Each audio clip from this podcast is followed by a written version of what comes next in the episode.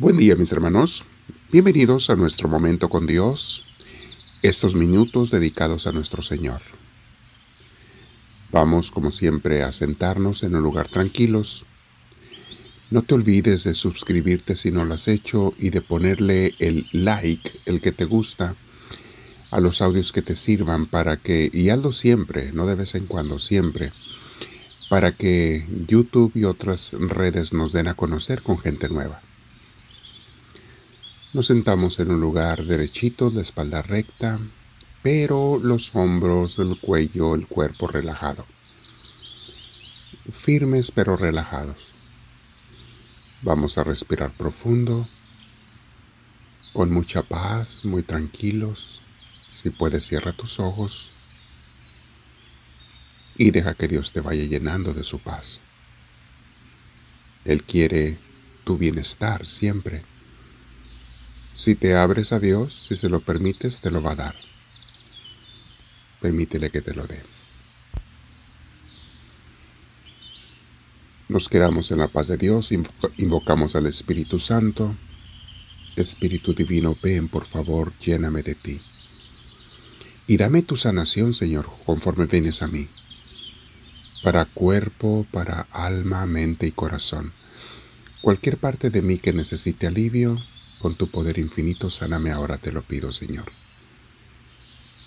Y gracias porque escuchas mi oración. Hoy, mis hermanos, vamos a comenzar un tema nuevo, un mini curso nuevo que se llama Dios nunca desperdicia tus sufrimientos. Él los aprovecha todos. Ningún sufrimiento tuyo, cuando eres un seguidor de Dios, es echado a la basura. Siempre va a traer un beneficio. A veces cuando estamos sufriendo, mis hermanos, queremos pensar que somos los únicos que sufrimos. Cuando estamos en medio de una pena, que somos los que tenemos la pena o el dolor más grande y que otra gente no sufre como nosotros.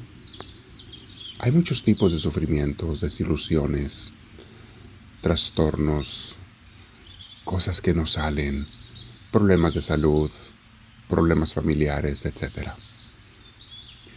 Pero la verdad, mis hermanos, es que toda la humanidad ha tenido que pasar siempre por momentos difíciles, todos los seres humanos, a través de toda la historia. Dificultades a veces pequeñas y a veces grandes. Los que tenemos fe, mis hermanos, y una relación con Dios, tenemos una ventaja muy, muy grande porque tenemos el gran consuelo de saber que aun cuando sufrimos, y especialmente cuando sufrimos, Dios está muy cerca de nosotros, como lo está de su Hijo Jesús en la cruz. Pero además, tenemos el gozo de saber que Dios utiliza nuestros sufrimientos para de ellos sacar salvación, bendiciones, crecimiento espiritual, para nosotros y para otras personas. Dios los aprovecha. Escuchemos al apóstol Santiago cuando escribe su carta. Le escribe a todo el pueblo israelita, obviamente los que se habían convertido al cristianismo.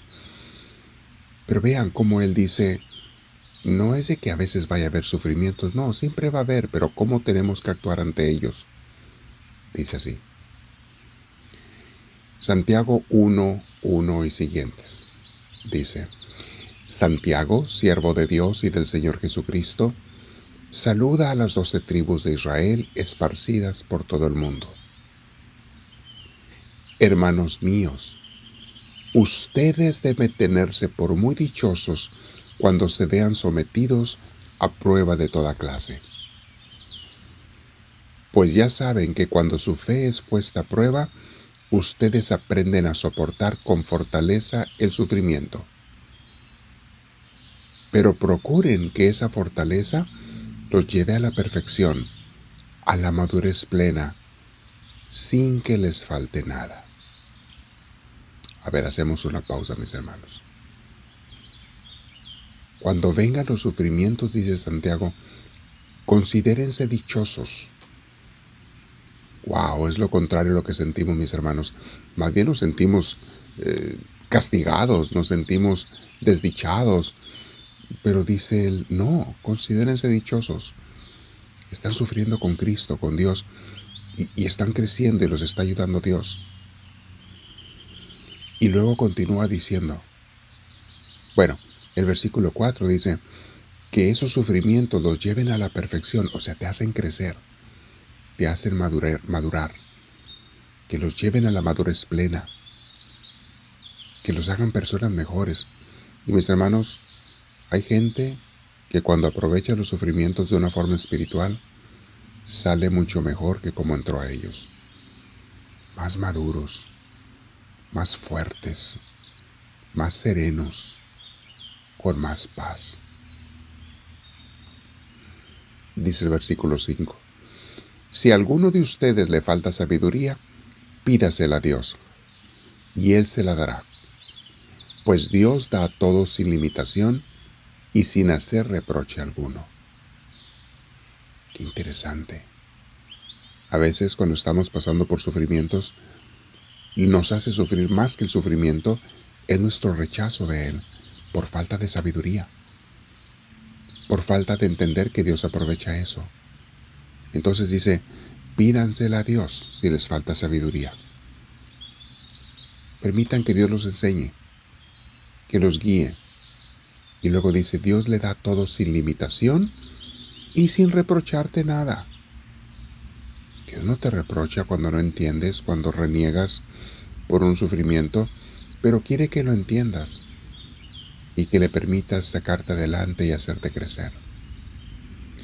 Por eso después dice en el versículo 6, pero tienen que pedir con fe, sin dudar nada. A ver aquí mis hermanos, ¿cuántas veces no recibimos las bendiciones porque pedimos sin fe, sin confiar en Dios? Como quien avienta la pedrada para ver si pega, pero no confiando en Dios. Santiago es muy claro. Tienen que pedir con fe sin dudar nada porque el que duda es como una ola del mar que el viento lleva de un lado a otro. La fe, mis hermanos, la confianza en Dios nos da seguridad, nos da firmeza.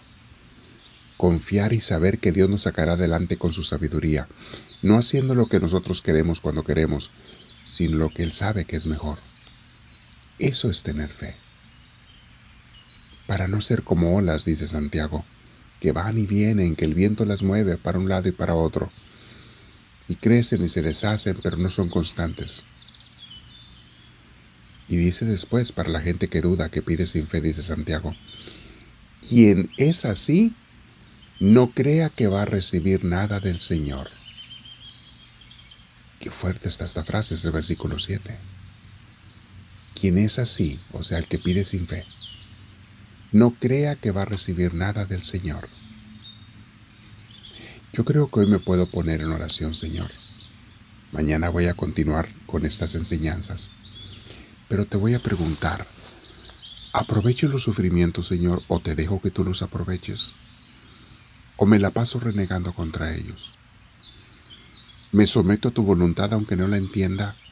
Te digo, Señor, que se haga tu voluntad aunque no me guste estoy renegando y pidiéndote y exigiéndote que me quites los sufrimientos.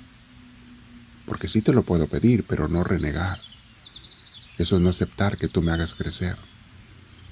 Y luego dices, pero pidan con fe, porque si no, no recibirá nada. Dios mío, hoy me quiero quedar en oración meditando en estas palabras hermosas de la Biblia a través de Santiago.